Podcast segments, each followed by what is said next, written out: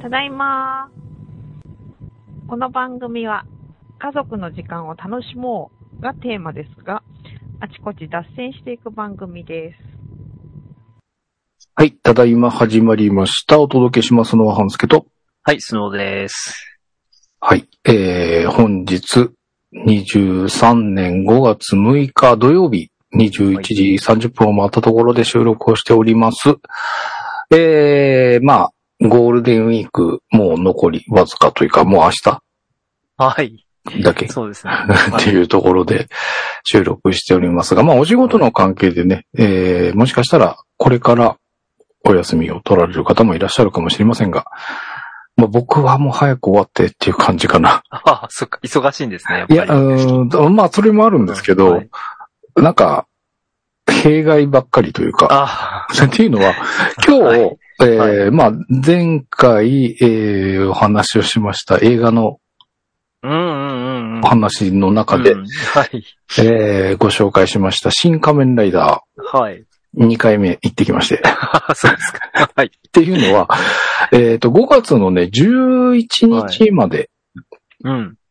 かな、えっと、まあ、なのでこれ、配信はそこまでに間に合わないと思うので、配信してる頃は終わっちゃってると思うんですが、はいえー5月11日まで、新エヴァンゲリオンの、うんえっと、DVD とか、ブルーレイディスクに、えー購入特典とか特典映像として入っている10分ほどのはい。えー動画がありまして、その映像が、まあ、劇場で見れると。同時上映的な形で、期間限定だったので、その期間に行きたいなと思って、もしかしたら、週明け行けるかもなんですけど、ちょっとわかんなかったので、ええーとりあえず、本日、まあ、ギリギリ間に合うかもっていうところで仕事が終わったので、そうですか。行ってみようと思って、とりあえず行ってみたんですよ。で、はいえーその劇場のそばに20分前ぐらいだったかな。もうちょっと早かったかな。あちょっと余裕があるなっていうところで入ったんですよ。はい。まあ、ただ、そこから席確保して、まあ、できたらなんか飲み物飲みたいなっていうので考えると、ちょっとギリギリかなっていう感じではあったものの、まあ、最悪全部すっ飛ばせば、あまあ、チケットは、はあれだけど、あジュースとかね、飲み物とかあ考えなければ、まあ、5分、10分余裕あ、あるああ、みたいなはいはいはい。とこだったんですが、着いたら、うんそこの劇場の駐車場満車で、ああ、そっか。うわーと思って さ、ゴールデンウィーク舐めてたわ、と思って。僕は普通に今日仕事だったから、なんかゴールデンウィークっていう感じじゃないし、とか思ってた なんでるすけほど。どね。ああ、駐車場あね。あ、マジか、と思って、慌てて他のところ探して、あで、まあ、ちょっとぐるぐるしてたら、ちょうど車出てくと、あのところに出くわしました。ええなんとか止められ て、で、5分前ぐらいですけど、えーはい入りまして、とりあえず、あの、無事見てはくれたんです が、はい、よかったですね。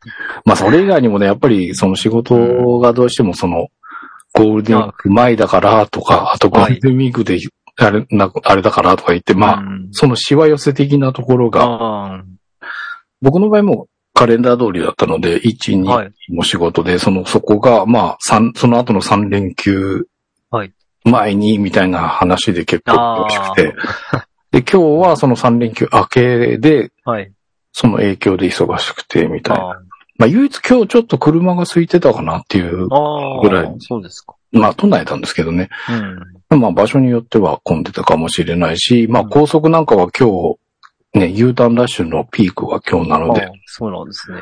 えー今ぐらいはすごい大変だ状況かもしれませんが、えーまあそんな。でも僕、格別ゴールデンウィーク、なん か、どっか行かれたりとか、なんかされたりとかしました。風邪ひいて寝てま した。いや、あの、はい。 2日にね、あの、仕事があったんですね。あの、はいはいはい。火曜日。遠足の、遠足の撮影だったんですえけど。でなええ二日に遠足うんうん。いや、だって、ああのだから、カレンダー通りでしょあ、まあまあまああまあ。の、学校は。うん。おうおうだだいたい、あの、こ埼玉っていうか、うちのとかところは、はいはい。高校とかはなんかあの、研修遠足みたいなのがあるし、中学 うんうんも、あれだし、小学校もへー全校遠足っていうええ感じで、ええ毎年だから行ってるんですけれども、ほうほうほう。で、まあ、それに行って、なんかちょっとこう、だるいし、喉痛いし、と思ってたんですけどね、うんうんうんもう、もう帰ってきたらね、 うん39度の熱でした。おーっ と。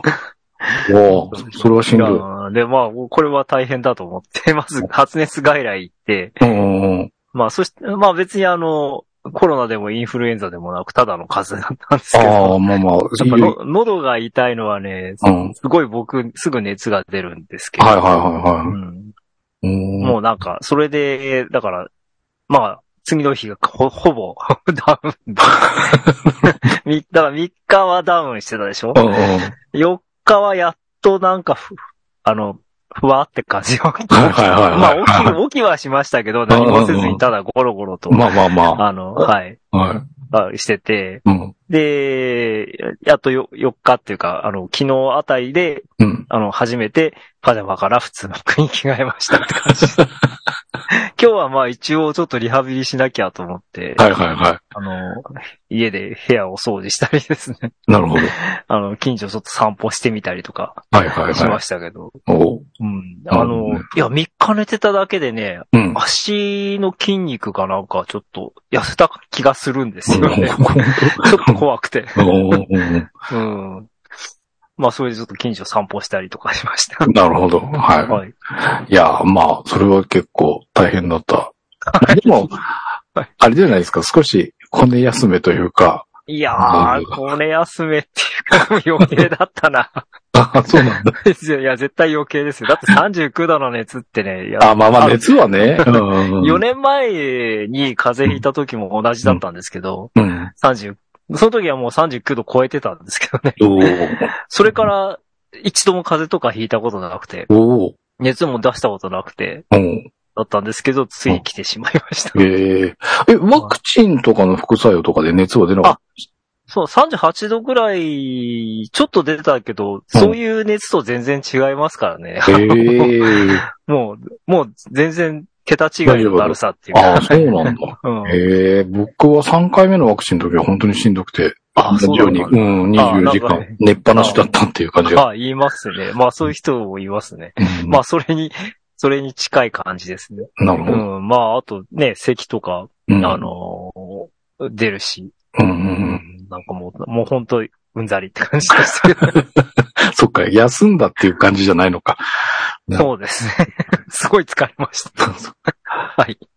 まあでも、回復に向かってはいえるえことなので、まあやっ感じ一でし応ました今日、通常営業をしようと思ってます。そんな中での収録でなんか申し訳ないですけど、はい、いえいえあでもちょっと今話それますが、あの、はいさっきお話にあった2日、まうんあカレンダー通りだから学校っていう話がありましたけど、うんまあちょっと学校関係のお話で聞いたのは、もう小学校とか今回、ほら、月火休むと9連休みたいあな、ああ、はいる。じゃないですか。はい。三分の一ぐらい小学生休んでたらしいよ。そっか、あの、なんなんもう風邪、家庭の都合でってことそうそうそうそうそう。なんか、二かそう、三、まあ二、三箇所の学校の話ですけど、そうですか。なんかどこも三分の一ぐらいはえお休み。みでっていう、なんかそういうタイミングでそういう行事やるのってすげえなと思って。ああ。なんか前にうんスノーさんが言ってた、その塾がすごくじ、あはい進先行してて、学校のが復習みたいな状態になってるっていう話が、あーはいはいこの番組でもご紹あ、介昔ありました。はい。だけど、だからもう、ある程度、塾のあれです。進んでるから、うんまあ学校休んだぐらいじゃだ大丈夫でしょうみたいな感じなのかなっていう話をちょっとね、その何人かの方とはしてあ、、 そうですか。へえ。まあちょっと話はそれましたが、まあそのゴールデンウィーク、まあ僕もそのさんもなんか、なうんそれらしい感じのことはなかなかできておりませんが、 はい。で、まあ、ちょっとゴールデンウィークっぽいもの。今回ライフスタイル会ということで、えーはい買ってよかったものと使ってよかったサービスみたいなものをご紹介できればと思っておるんです。はい。え1個目がそのキャンプとかでも使えるんじゃないのっていう、うん。えーまず1つ目。キャンピングムーンの CB 缶のスタンドはい。型ガス変換アダプター。で、これ、はいすごく、上げておいてなんかすげえ説明するのめんどくさいなと思 って。めんどくさいって言っちゃいけないえこれなんかどうやって説明しよう。あの、まず、あ僕は、えーうんえーっと、ジェットボイルという、ー、なんか、これ前もね、うんはい、えー紹介いただきました。えはい。ーを使ってすごく便利に、うん、うん、言ってました。えー使っているんですけど、山行くときはもうそのまんま買って、あの CB 缶っていうのは、あの、カセットコンロとかで使う縦金のあーそあ、そういう意味で。はいガス。缶。わかりました。あの山で使うズン、うん。ズンってしてるやつってあれ何だっ けあ、お OD、あ、OD、はい。 OD 缶っていう、はい。えー、はい、はい。ちっちゃいやつですね。なんてちいっうちゃいという か、ずん、寸胴な丸いやつ。そう。円が上に向いた、あまあ、そうかよ。うん、なんかうん、缶が細くないんですよね。なんか、ずんぐりむっくりしたような形の缶はいはい。の、あ、そのえーまま、なんていうの、あの、台座になるんですね。あ、そうそうそう。そうれんその缶自体が台座になる。台座。土台になるような形の形状したガス管があって、そちらのやつは、まあ、あの、山とかで使っても、その、安定したガスそう。燃焼ができるっていううん。ことで、まあちょっと、お、高価なんですよね。うん。あ、そうなんですね。であ、そう、あ、そそうか。うん そうか。で、はいえっ、と、まあ、あの、山行くときは、その OD 缶で、まあ、ジェットボイル純正のものを使っていたんですが、いはい普段結構頻繁に今使うようになっていて、あ、 そうなんですそうか。そう、はい あの、どっかに行って使うというよりは、普段ええお昼ご飯の時にえお湯を沸かすのに、え。へえ。ちょっと出先で使うみたいな形ではいやっているんですけど、やっぱ、毎日のことに、まあ、ほぼ毎日みたいな感じで使ってると、やっぱガスコストが結構大きいなと。はい。で、えっ、と、まあ、あんまりよ、純正ではないのでよろしくないのかなっていう感じはするんですけど、まあ、その CD 缶、うん。 CB 缶、ごめんなさい、CB 缶、はい、はい。えー、あの、カセットコンロに使うはい。ボンベ。はいを、えー、そのジェットボイルでも使えるように変換するアダプターうーん。です。あ、です。なんか、はいややこしい。あ、そういうこと。えー、まあ、基本的には OD 缶を使うんですけど、あの、CB 缶を使えるようにするためのアダプターが売っておりました。はい。これもうちょっと安くで買ったんですけど、本日今現在で Amazon で見ると2680円。はい。 2000円ぐらいで買ったような気がするんだけどな、うんまあ値段は若干変動数はあると思います。で、これなんですけど、まあ、あのー要は、さっきスノーさんもおっしゃっていただきましたが、えー、OD 缶のやつだと、それ自体が缶が台座になってくれるので、はいあの、自立してくれるんですけど、えっ、と、その CB 缶になると、まあ、細い筒状で、うん。まあ、それを台座にするっていうか形状ではないので、うん。まあ、要は、横向きにうん。うん。 90度はい方向を変えて、まあ、その間が合う口になるのと、えーはいえー台座にならない部分で足が、折り畳みの足が一緒になはっい。ています。はいっていうだけのものなんですけど、うんえーまあ、それを使って、まあ、日頃は、あの、出かけす、出先とか、まあ、とにかく山じゃない感じだったりすれば、まあ、CB 缶でいいかなと。ああ、なるほど。。足、え CB 缶でいいか。うん。いいかなという思って使ってみました。で、実際使ってみたんですけど、やっぱりね、あの、純正のジェットボイルのうん OD 缶うんのガスと比べると、やっぱりね、違う。ああ、そうなんですか。あのへねえ、ボソボソってなるの、最初。ああ、そうなんなんか着火が悪い。ああ。さい一番最初は冬に使ったんですけど、最近はあんま暖かくなってからはそんなにないんですけど、うん冬寒い時に使うとなんか、しっかりこう、点火してくれないというか、ボソはいボソボソ、ボソボソって言ってしばらくしてからなんとなくああ、火力が上がってきて、なるほど。いまいちなんかパッとしない感じでは あって、やっぱり CB 缶と OD 缶の違いっていうのはうん。確実にあるなっていう感じなんですが、はい。えー、あとは、うん若干その、お湯が沸くまでの時間も少し時間がかかるような感じがします。まあ、ただランニングコストとか考えると、まあ、満足かなっていうとはいころで、まあ普段はこれで、山とかに行った時には、まあ、これを使わずに OD ガンのやつで、ねはい使うような形に今してみておりますが、まあそんなに高いものでもないし、まあ、ランニングコストとか使い勝手とかはいいろいろ考えると、まあこれは一つ試してみてよかったなとはい。いう感じです。えー、なんかアルミの削り出しみたいな感じのうん。見た目で、すごく、なんかちじちゃっちくないというか、高級感があるほどではないんですけど、まあ、あの、あ安心できそうな。 な感じのね、はいうん作りで、今のとこ特にも問題もなく安定して使えているので、これは良かったなと。はい。えーいう一品でございました。で、もう一つ。えーこれ、ハッチェンっていうものかなハンチェンっていうものかなえはい。お家で使うものです。はい。でもこれも、ゴールデンウィークじゃなくても、お休みの時とかで使うような感じかな。はい。えー、お肉のひき肉を作るうん機械っもう。ていうのが欲し くて、いろいろ見たんですけど、赤いのはそう結なんです構いい値段するんですよ。うん。えー、5万、6万するようなのもあるんですが、はい。この私の買った、まあ、リンク貼っておきますけど、手動ミンサーっていう名前で出ておりはいます。はいはい。ミはいンチ。なんかね、これミンサーっていう呼ばれ方はするらしいんですけど、うん。あの、チョッパーとか、あの、はいなん。かいろんな呼び方があるみたいなんですけど、うん。うん、あの、調べた中で結構多いのはミンサーかあな。あ。は要は、ひき肉。いはい。まあ、まあひき肉とか、まあ、うんお肉に限らないっぽいんですけど、はい野菜のみじんにするとか、そういうのもできるうんみたいなあん野です。菜もできるんですね。できるみたいです。まあ、そううんまあ、やったことないですそりゃそうけど。だはい。えー、買ってみました。これも値段上がってるの、はいえっ、と、1万2、3000円で買っておりますが、今今現 結構しますね。今現在だと1万7900円。はいこれが、なんて言ったらいいんでしょうね。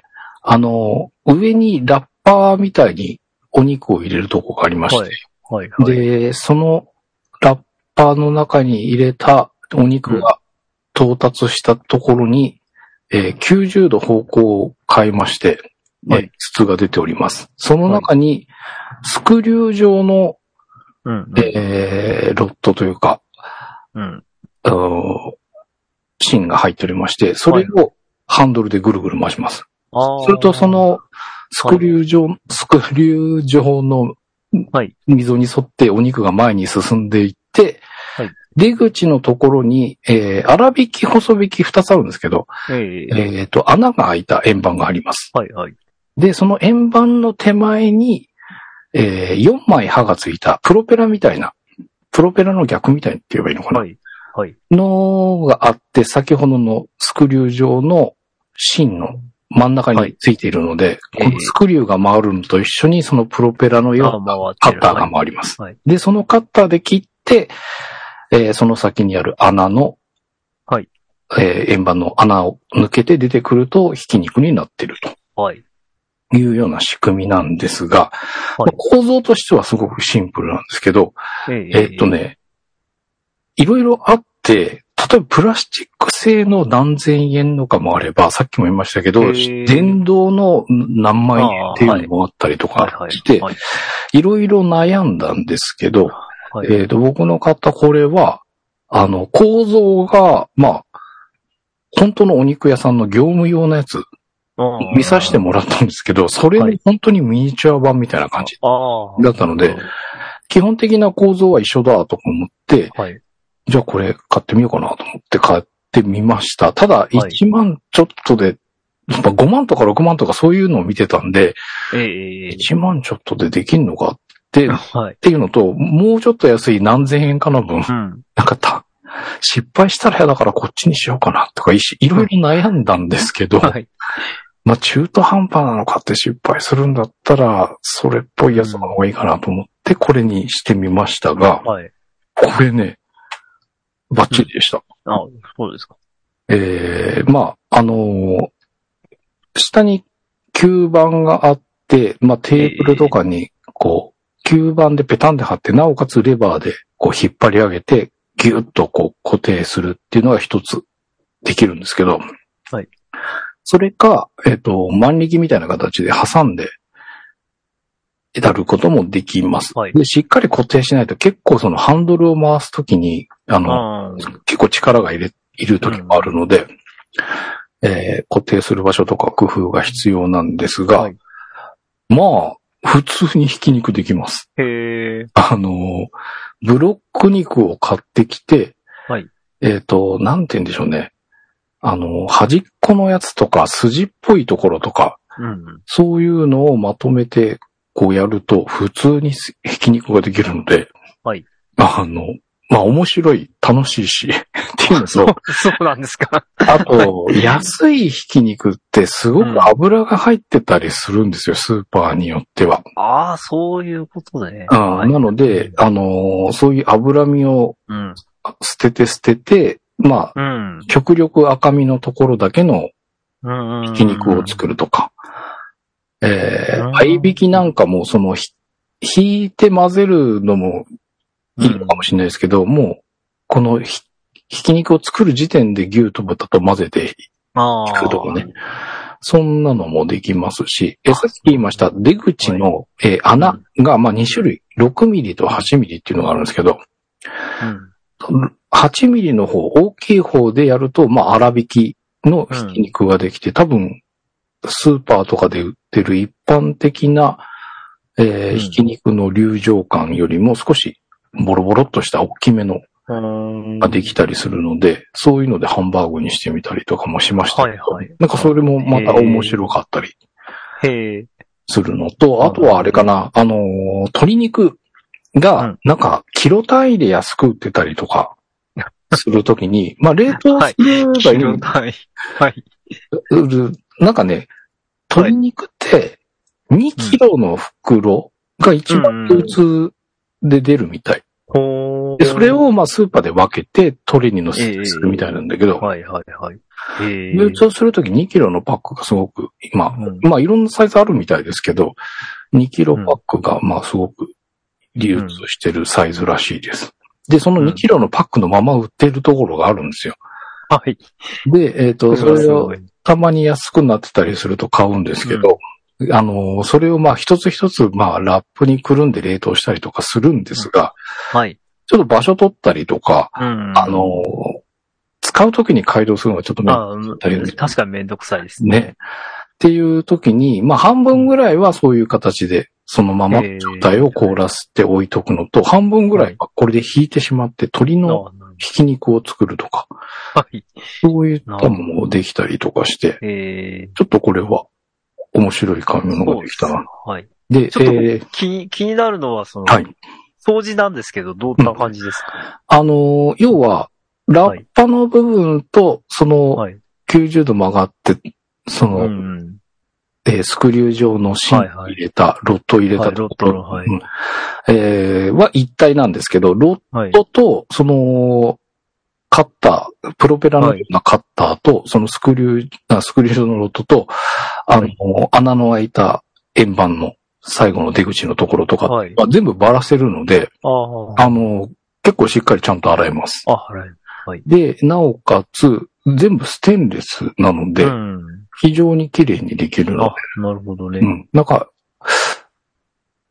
言ったあれだと、その、いい加減に洗っちゃうとすごく臭くなったりするようまなあ、話も、そんうんな気はあの、 はい聞いたんですけど、する。ええあの、しっかり洗えるので、で、洗ってすぐ、しっかり、あの、うんあ、乾かおしいてね。乾かしておけば、全う然んその匂いがついたりとかっていうのもないし、気にならないので、はい。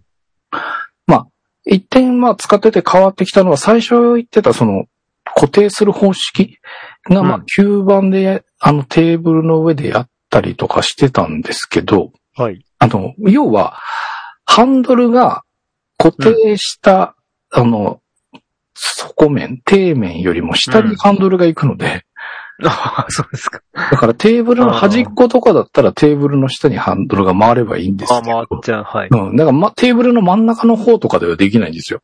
ああ、そうですね。ハンドルが当たっちゃうからね当たっちゃううんね。はい。で、えっ、うとん、まあ、いろいろ考え、やり方を変えてったんですけど、あの、台所の流しのところに、こええ。う、渡すような形で多分、うんうんあの板があったりすると思うんですけど、はい。その板のところで、えっ、と、万力みたいなやつを挟んでやるのが、まあ一番、今のところいいかな。すぐ、あの、洗えたりとかするっていうのがああなってるほどね。今それは、その吸盤は使わなくなったっていうことぐらい。はい。で、他は非常にいい感じです、今のとこ。だからなんかは今ブロック肉でもすごく、あの、塊で安く売ってたりとかっていうところも結構あるので、そういうところで買そうなんっですて、かみたい な。ええでもなんか、あのー冷静に考えると、うんそんなにひき肉って、ひき肉って一番安いじゃないですか。はい。あであ。その一番まあそう安でいすものをね作るために、こはいんなに大げさにしなくてもっていう話もあるんですけうど、んただなんかね、ブロック肉の成形した端っことか、あの、はい。前だったら捨ててたか、捨ててたかもなっていう部分が、まあ、無駄にならなくなったのと、はい。それに、まあ、これは普通に使ってただろうなっていう部分を足しちゃってたりもするので、はい。ここら辺はどうなのかはわかんないですけど、まあ、自分の好きなような具合のひき肉、はいそのさっきのね、脂身と赤身の部分のはいはい割合だったりとかっていうのもできたりするので、で、うんさっき赤身のひき肉って言いましたが、逆に脂身だけの油引きっていうのが、油引きっていうらしいんですけど、うんへえ。はそれい。をまあ、ラード代わりに使うと。ああ。で、少しだけ引いて、なるほど、その少しずつラップにくるんで凍らしとくみたいうん。あなあ、なるほやってたんですけど、ど。それもなんか便利よく使えたり。うん。へえ。しますで、僕はやったことないんですけど、えっ、と、その、ひき肉が出てくる先に、さらにはい。筒をつけまして、はい。えっ、と、腸詰めができる。まあ、ソーセージうんもはい、ソーセージ。 はい。作れるっすごい。ていう、あの、まあ、リンク貼っときますので、そこに写真が、こう、いくつか出てるので、ソーセージ作ってる写真もありますのはいはいあでり、ますね。そんなのも見ていただければということで、お家で自分でひき肉ができるっていうのがちょっと感動でした。はい。っていう いや、なるほどね。ひき肉いや、なんか肉屋さんに行けばあるのになんでなんだろう。ちょっと一瞬思ったんですけども。あ まのあまあね。うんわかりました。は いで、最後の商品が、えーデジタルもの。はいこれはもうず、使われてる方も多いんじゃないかなと思うんですが、私は最近になって、今年、うんになってから使い始めました。はい。 Amazon の Fire TV スティック。はい。で、僕買ったの 4K 版の方。はい。買いました。これは、えっ、と、時期を見てください。今、現在だと6980円ですが、はい。はい半額とか半額以下ぐらいに多分定期的にセールになるので、うんはい僕買った時も4000円ぐらいで買ってると思います。はい。えー多分、ここは、あのー、アマゾンは結構頻繁にセールがあって、特に対象になりやすい、まあ、あのアマゾンそのものが、はいてる、うん作ってるというか、アマゾンのブランドの商品なので、えーセールの対象になりやすいので、まあ、その対象になってるかどうかみたいなのを見極めながら、はいえーお買い求めいただくといいかなと思いますが、えー、Fire TV スティック。これどんなものかご存知ない方にご説明すると、まあ、はいちっちゃいテレビのリモコンの全然ちっちゃい版うん。みたいなのと、えー、テレビに挿すスティック。はい。があります。で、テレビの HDMI のところにブスッと挿すああ、なるほど。スティッ。クがありまして、はいで、これに USB で電源が飛ぶので、今はのいテレビだと USB 持ってるテレビもあるし、まあ別で撮ってもいいんですけど、はい。まあ USB の電源がいるのと、えテレビうんに HDMI の端子があるかどうかっていうところなんですが、まあどちらももなんとかなると思います。うん。で、刺します。で、はいえーそのちっちゃいテレビのリモコンみたいなやつで、はいえー操作するのが、まあ、アマゾンの商品なので、アマゾはンい。サービはスい、アマゾンプライうムん、アマゾンミュージックがはい。アカウントを登録すると、テレビ越しに見れます。見れたりう、んうん。再生うんうんできたりしはまい。す。はい。で、それ以外にネットフリックスだとか、フールだとか、そういうネットサービスをパソコンとかではなく、テレビで見れるようにうん。商品。はい。です。はいで、えー、これ、僕、すごく限定的な使い方をしておりまして、あの、はい家にテレビは、まあ僕の生活エリアにはないです。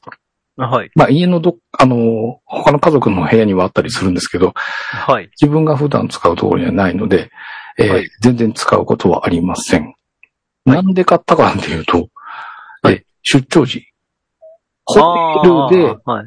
使う。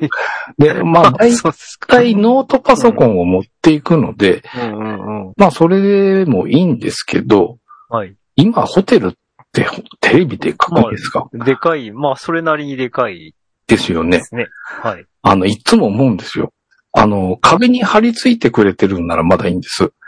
ええ。あの、作業したいのに、すすごい、あ、テレビがドーンってあ って、とか俺見ないんだからこれいらねえんだけど、その分場所開けてほしいんだけど、みたい な。あ結りますね。構あって、これつ使わないのはなんか悔しいな、みたい な。あそうです か。そうそうだ。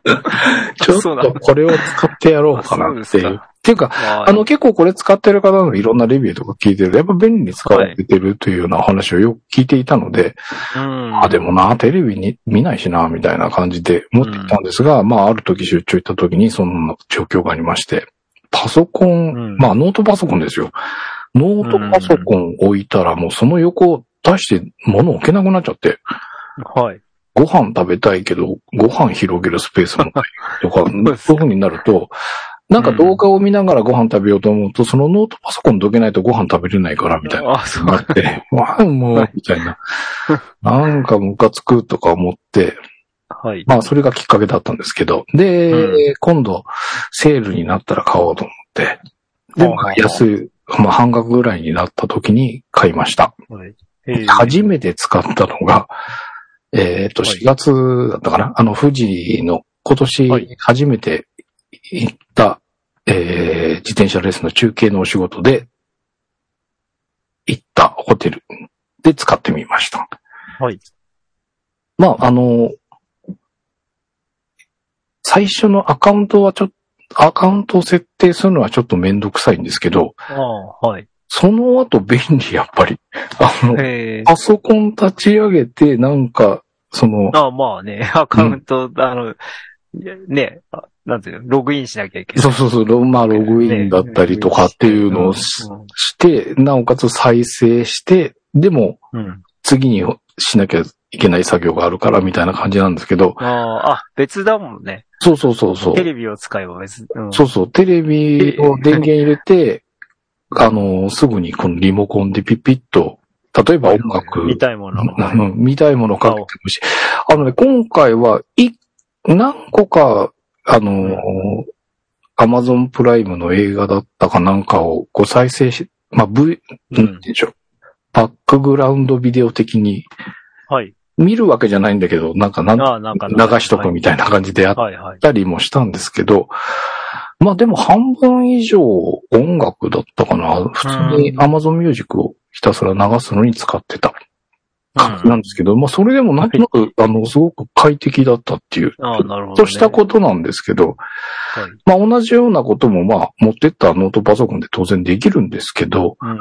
まあテレビで、まあうんその、今回2泊連泊だったっていうのもあって、うん部屋に戻ったら電源入れて、まあ音楽うんすぐかけられて、そこからまあちょっと身支度だったり着替えだったりとか、そういうのもすぐできるみたいなのが、なんか心地よくて、あ、これなるほは一泊の時だとちょっと微妙かもしれないけど、連泊とかだったらすごく快適になるなと。うんうん。で、まあ、このまんま定価で買うとちょっと高いですけど、半額とか半額以下になった時に買えば、まあ、そんなに高いものでもないので、はい非常にいい買い物だったかなと思いました。はいなので、なんかね、 いろんな人のあれを聞くと、なんかちょっと消耗品的な感じのことを言われてる方もいたので、あそうですか。なんか ね、定期的に壊れるらしい。ええなん か反応が悪くなるとか、なんかそんな話もちらっと聞いたので、それは、 それは嫌だな。そうするとちょっと ね、高い買い物になりそうだなっていう、ちょっと心配があるんですけど、はいまだ一回しか使ってないので、はい。ちょっと継続して、また僕もこれが壊れたりしたらやっぱり壊れますよっていうのをご紹介しようと思うの で、まあ今のところは、あの、思ってたよりも面白いというか、快快適になるなっていうはい。あのーホテルに出張とかされる方、はい。いいかもしれません。うーん。で、はいその、ストリーミングサービス、Amazon プライムにしても、はい。 Netflix にしても、はい。お金がかかります。はい。えー、サブスクリプションサービス。はい。というこれ単語が、これ一人で全部入ってんですかえー、一般的になってサブスクという言葉が一般になり、久しいですが、はい。気がついたら、えらいことにな ってる。そうですね。ちょっと人財産じゃないですかね。えアドビ CC は仕方がないとしても。と、あの、サブスクっていうとこの走りぐらいですよね、アドビ。ああ、まあそうですね。はい。えー、アドビのソフトウェアうん。の、まあ、クリエイティブスーツと言われていた、うんまあ、いろんなソフトのセットうん。が、えー購入するのではなくて、年間の使用料として、うんまあ月間でできるのか。月、はい月払いもできますもんねう。ん。えー要は、月々の使用料として取りますよという形に、だいぶ前に変わりました。はい。で、えっ、と、僕も最初はね、月払いにしてた時が、最初の1、2年かな。はい。月払いでクレジットカードの引き落としかなんかにして、ちょっと使ってましたが、はいまあ年間で、するとやっぱり値段も安くなる。あ、そうなんです割安になるっていうので、うん年間、年払いに途中で変えて、はい。で、最近は、えーっと、年払いのプリペイドカード。へえ。月払いのもあると思いますけど、プはいリはいペイドカードがあると。はいで、これも Amazon の定期的なセールで安くなる時があるんですよ。ええ、それはいい。で、えっ、と、大体、おおよそだけど、はいえっと、フルセット。僕は、まあ、写真系とネット系と、まあ、イラスト系みたいなものは使うので、えっと、フルセットのやつではい使ってます。なので、あのーいろいろ使うソフトを限定するともう少し安かったりするんですが、フルセットだと6、5000円から6000円ぐらい、いくらだったっけな。えー月5000円ぐらいの金額だったと思います。で、はいえー年間で言うと6万ぐらいの金額になるんですが、はいえっ、と、アマゾンのそのセールの時に買うと、1年間で、えっと、僕が買ったのが42,768円。はいっていう、えー、プリペイドカードがあって、そのカードを買って、シリアル番号をクリエイティブクラウドの管理ソフトに入れると、はい。えー、使用期間が1年間伸びると。はいはいはい形です。なので、か、まだ残が残ってても、えうーん、公期間の期間が残ってる間に入れても、その先に延長してくれるので、ああ、あはい。えー買い足しみたいな形でできます。はいで、これ定期的に、たまたまいいの買えたと思ったんですけど、年2回ある。多分。へえ。セールが。なので、そのタイミングでうまく買うと、えー、4 4000円弱ぐらいの金額で月々使えるようになるという感じなので、これはもう、まあ、ただ、仕事関係なのでね、まあ、うんしが、仕方ないというか、まあ、必要経費ではございますが、はい。ここからです。はい。えー、まあこれも仕方ないんですけど、 仕方ないことで仕方ないですアマゾンプライム、まあアマゾンでの買い物が多いので、ね、やっぱりはい送料とかいろいろ考えると、年間4900円。はいプライム会員の会費はい。でございます。これでも日本は安いらしいですね。海外だともっと高いらしいので、あ、そうなんですね。 4900円だったらまあ、まあ、4900円で、えー、会員限定のセールがあったりとか、配送料が無料になったりあかあ、そうですね。えー、お急ぎ便、うん、うん。注文して指定とか、うん。翌日に届くとか、はい。そういうおオプションがつきます。はい。加えて、えー、先ほどもちょっといくつか単語がやっておりましたが、プライムミュージック、はい。えー、音楽配信サービスはいの、まあ、限制限、制限というか、その、配信されてる楽曲数が少ないけど、まあ、それでも結構な数あると思います。うん。そのプライムミュージックを聴けます。あと、アマゾンリーディング、電子書籍を見れます。うん。それが含まれての4900円。まあ年間の4900円なので、月々にすると500円未満うん。の金額でそこら辺のサービスが受けられるとなると、まあお得だし、まあ入らない手はないよねっていうくらい。なのでこれに関しては、まあ、それほど言う気にする必要、まあ気にする必要ないというか、まあこれはもう必要だよ ね。うわもうまあ、はい。っていうとこです。はい、はい。で、まだもうちょっとお仕事関係がありまして、えー、Google の、ああ、これこね。の番組のネタ帳も Google のドキュメントの中に作っていたりしますうが、ん。えー、まああと、えー編集した音源だったりとか、そういうこら辺を上げたり、あ、まあ、あの、公開するのとは別で、この編集した音源のやり取りだったりとかっていうのを Google ドライブに使っておりますが、これが、えっ、と、ディスク容量100以下にアップするのに、年間2500円。はい。これもまあ必要経費でしょうがないかなと。ちょっと節約して、こう、いらなくなったのをこまめに削除したりとかして頑張って、この有料オプション使わずに使ってたんですが、はいもうある日、忙しい時になんかいろいろいっぱいだよみたいな警告がああ立。て続けに出て、もう消してらんないわとか思って、まあ、慌てて消してね、あの、まあ、消したりとかしたら怖いなっていうのがちょっとあって、まあ年間2500円ならまあ、って思って、お使い始めてます。はい。。これももう2年ぐらいなのかな。はい5000円ぐらいを払いました。で、えー、あと、それと同じようなのが Apple 版。Apple あのあ、はい。 iCloud。はい。もう200ギガ。うん iCloud の場合は段階が極端なんだよね。うん。えっ、と、200ギガにするのに月400円です。はい。で、えっ、と、そのもうちょっとあってもっていう気がしたんですが、はい。えー、そこを変えようとすると、確か次が2テラとかそんな感じになるんですよね。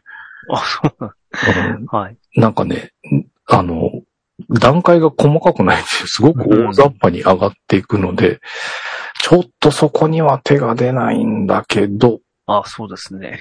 いうところなんですが、まあ、ここの200ギガで抑えたいなと思うんですが、これ使う端末が多くなってくると、それぞれのバックアップを取ると、はい。結構あっという間に。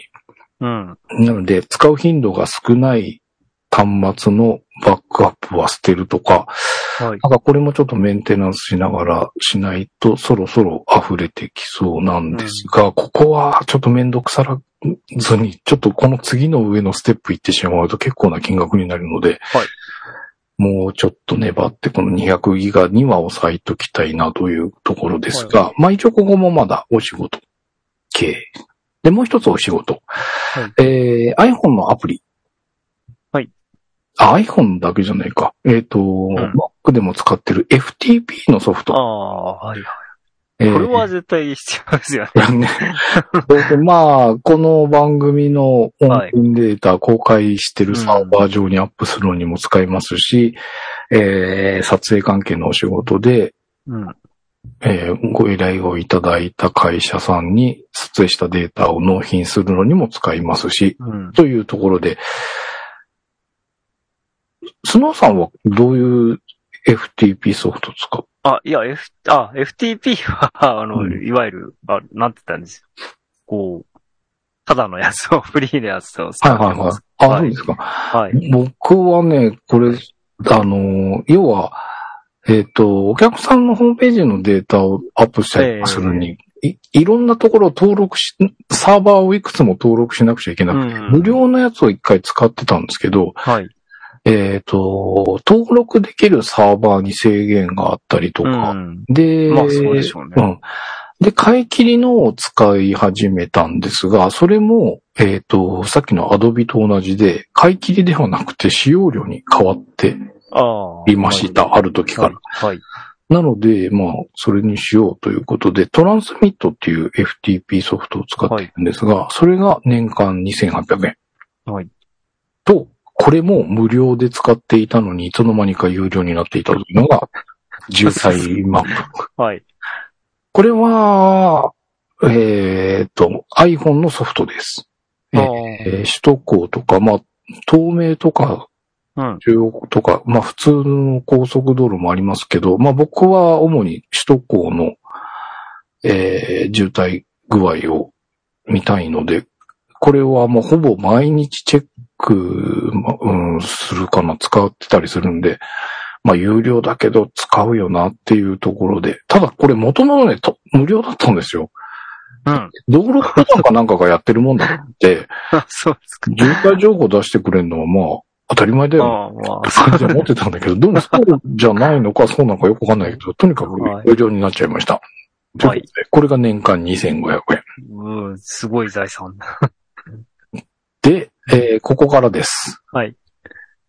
ここまでしなくてもいいかな。 ってちょっと思ったのが、えー一番最初にご紹介しました Amazon プライム、えーはい。えー配送料だとか、えーまあ、言いましたけど、音楽、えー電子書籍、うんうんうん。結構、できますよって言いましたが、はいはい。実はさらにその先があります。はい。プライムミュージック、アンリミテッド、はい。配信されている楽曲数がうん、すごく増えます。うん。で、これはね、もう今となっては対象なのかどうかがわかんないんですけど、もう聞くのがほぼ決まってます。はい。決まってるんです。なので、それが、アンリミテッドじゃなくても聞けるやつだったらやめてもいいのかなっていう感じなんですけど、 はい。えーまあ、まんまと引っかかったのが、うん。 3ヶ月無料ですよ、みたいな。今あーお試し3ヶ月はいの、はいはい。みたいなので、 やっちゃったの。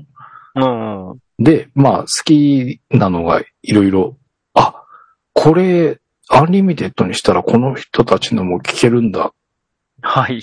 とか、特にジャズうん。の僕は聞きたかったので、はい。あ、これ聞けるんだ、っはい。ていうのが結構いっぱいあったんですよ。あはい。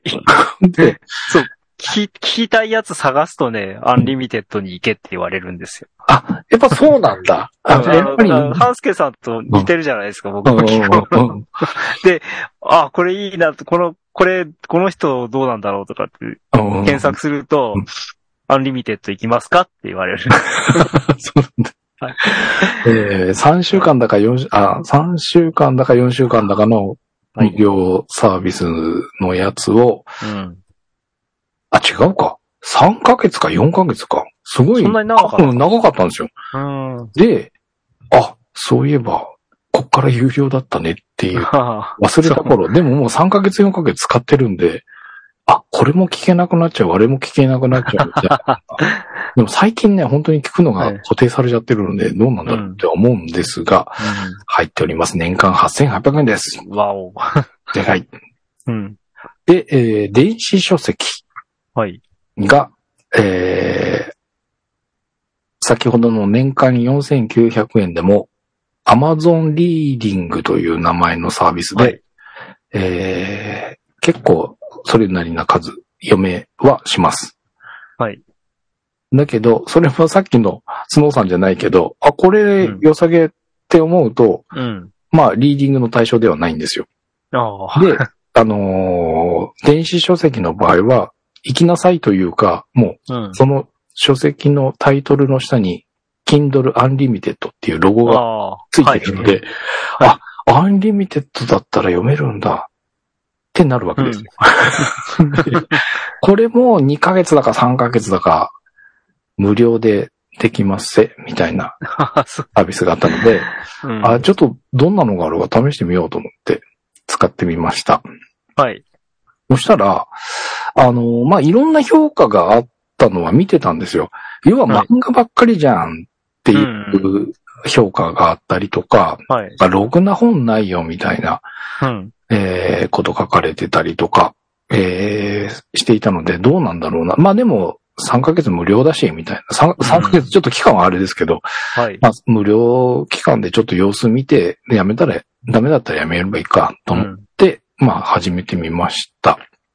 えー確かになんか漫画も多いっちゃ多いんですけど、まあ、その、見るものを、チョイスが違うものをこう、続けていくと、その漫画の選択肢、うんうん。候補が出てくるのがまあ減ってきて、その読んだものに近しいものがいろいろ並んできたりするので、うん意外とその漫画率、そんなにでもないかもっていうふうに思うのと、うんまあはい僕はそもそも本を今までそんなに読んできていないので、うん。あの、まあ、ちょっと興味のある分野の本だったら、うん。まあ、片っ端から読めばいいや。で、まあ、定額制なので、ちょっと読んでみて合わなければやめてもいいし、みたいうんう。なん感じで読めるのが非常に良くて、まあ、月980円。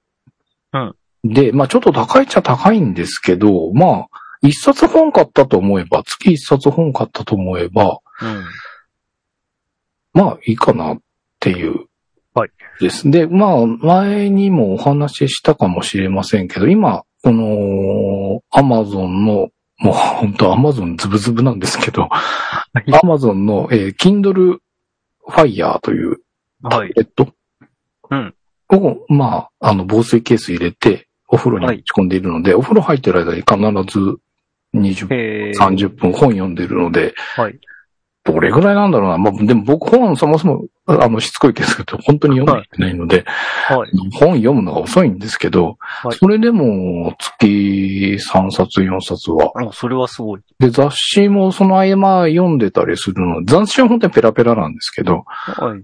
でもそういうのを含めて、あとビジネス書だったり、まあ普通の小説だったり、うん。もうまあ大体月3、4ぐらいはい。は読めるので、それ考えると、まあうん。好みが、その、選ぶ時の好みはあるので、なんとも、あの、一概におすすめするのはどうなのかわかんないんですけど、僕は全然興味が引いた、それっぽい話題のものが、とりあえずこう、ちゃんとした本という形で読めるっていうのは非常にありがたいので、あの、便利に使っております。ちょっとえ、ー。こうやって並べちゃうとね、ちょっと月980円もって思うけど、はい。まあ、うん、妥当な金額かなと思って、俺は続けてます。っはい。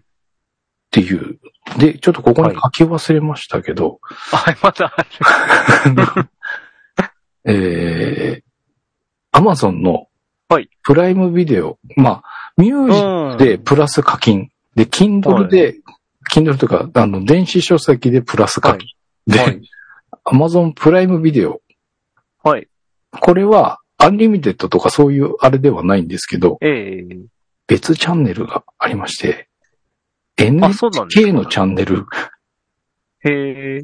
を登録しているので、それは、はいプラス課金があるのでは、結局、まあ NHK ではあるものの Amazon 経由で、音楽も、電子書籍も、ビデオも全部プラス課金をしているとはい。 いう状況で使っております。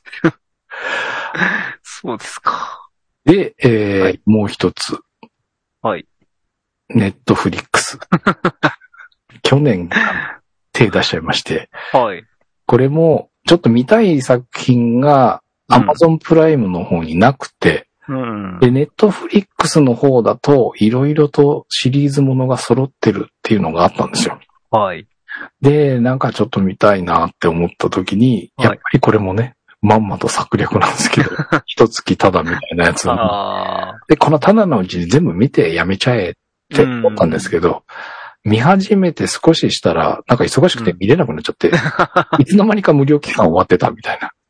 で、だ全部見れてないや、どうしようかな。でもなんか、プライムにないのが結構あるから、もうちょっと様子見て使っちゃおうかなってなって、もう、プライムとネットフリックスどっちも見れる状態が当たり前になってしまい、あ、そうえですか。ー月1490円うわ、という結構。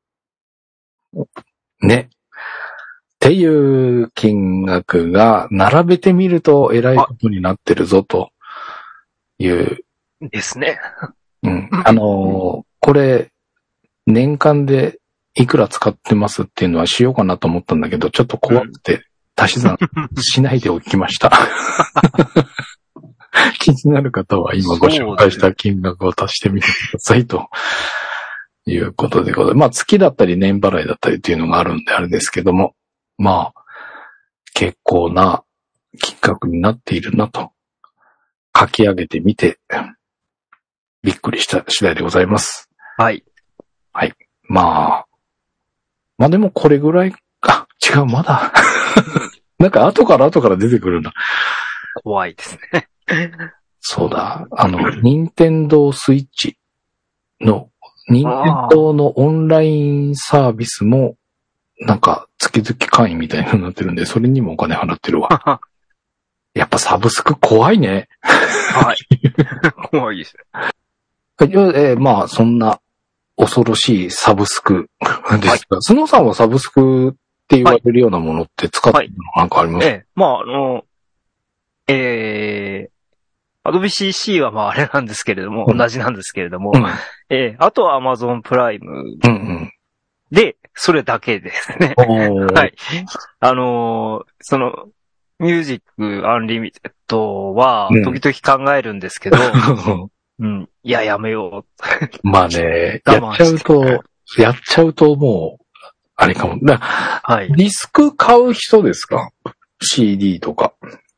まあ、できれば CD とかも、こうこう、持っていたい派。あじゃあ、そうですねやめた方がいいかもしれないね。うんうん。だったらそれ CD 買った方がいいかも。そうですね。まあ、あと、それとあとは、あの、Apple の iCloud はいはいはい。ですけど、うん。えー、130円の 50GB しか入れてません。はいはいはいはいははいい。まあ、それで十分なんですけうど。んうんうんうん。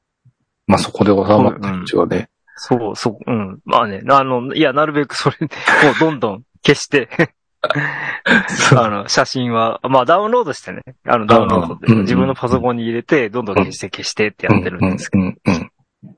そう、まあね、それ、んこれも、ちょっと、これが当たり前にしていっちゃうと、多分、 あっというど。間に。ね200ギガ入ってっちゃうと、今度、うんうん。それを整理するのも大変だし、じゃあそう、何がだ、何がよ、いらなくて何があって、整理が今度し追いつかなくなってくるから、はい。 50ギガぐらいっていうのは、あの、まあ、さっきも言いましたけど、端末のバックアップで僕結構取られてるんですよ。ああ。えー iPhone。で、iPad が1、2、3。ふん使ってるので2枚。プラス そうです。 1枚っていう。だから iPhone 入れると4台。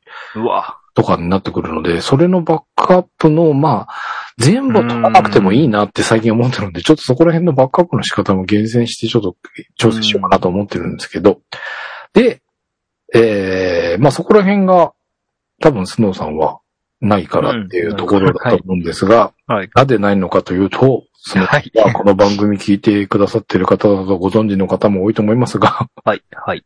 ガラケー王なので、はい。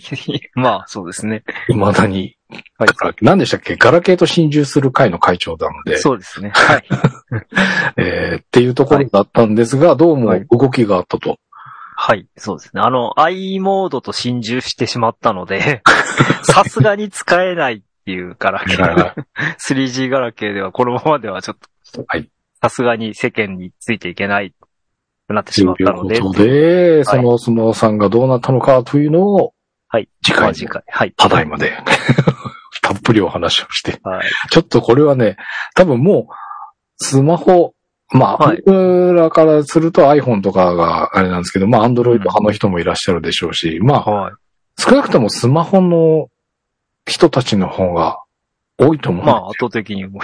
はい。なので、はいこのガラケーからの世界というか、そこら辺が今どうなっているのかっていう最新情報は結構、あ、レアかもしれない逆にねはい、ということで、えー、まあ、サブスク怖いというお話でございましたが、はえー、 まあ、スノーさんのね、次回のガラケー事情も楽しみにしていただきつつ、えー、まあ、最後になりましたが、冒頭でちょっとね、映画のお話もしましたけど、前回、えーはいえー配信しました映画のネタバレなし回はい。えっ と、映画いくつかご紹介しましたが、私がご紹介した4本のうち2本をリーさんが、おうえー実際劇場で見てきましたということで、ツイートでリアクションしてくださいまして、ありがとうございました。やっぱりなんかこういうリアクションしていただくのがね、はいあのーまあ、僕らのモチベーションになってたりしますので、ぜひ、まあ、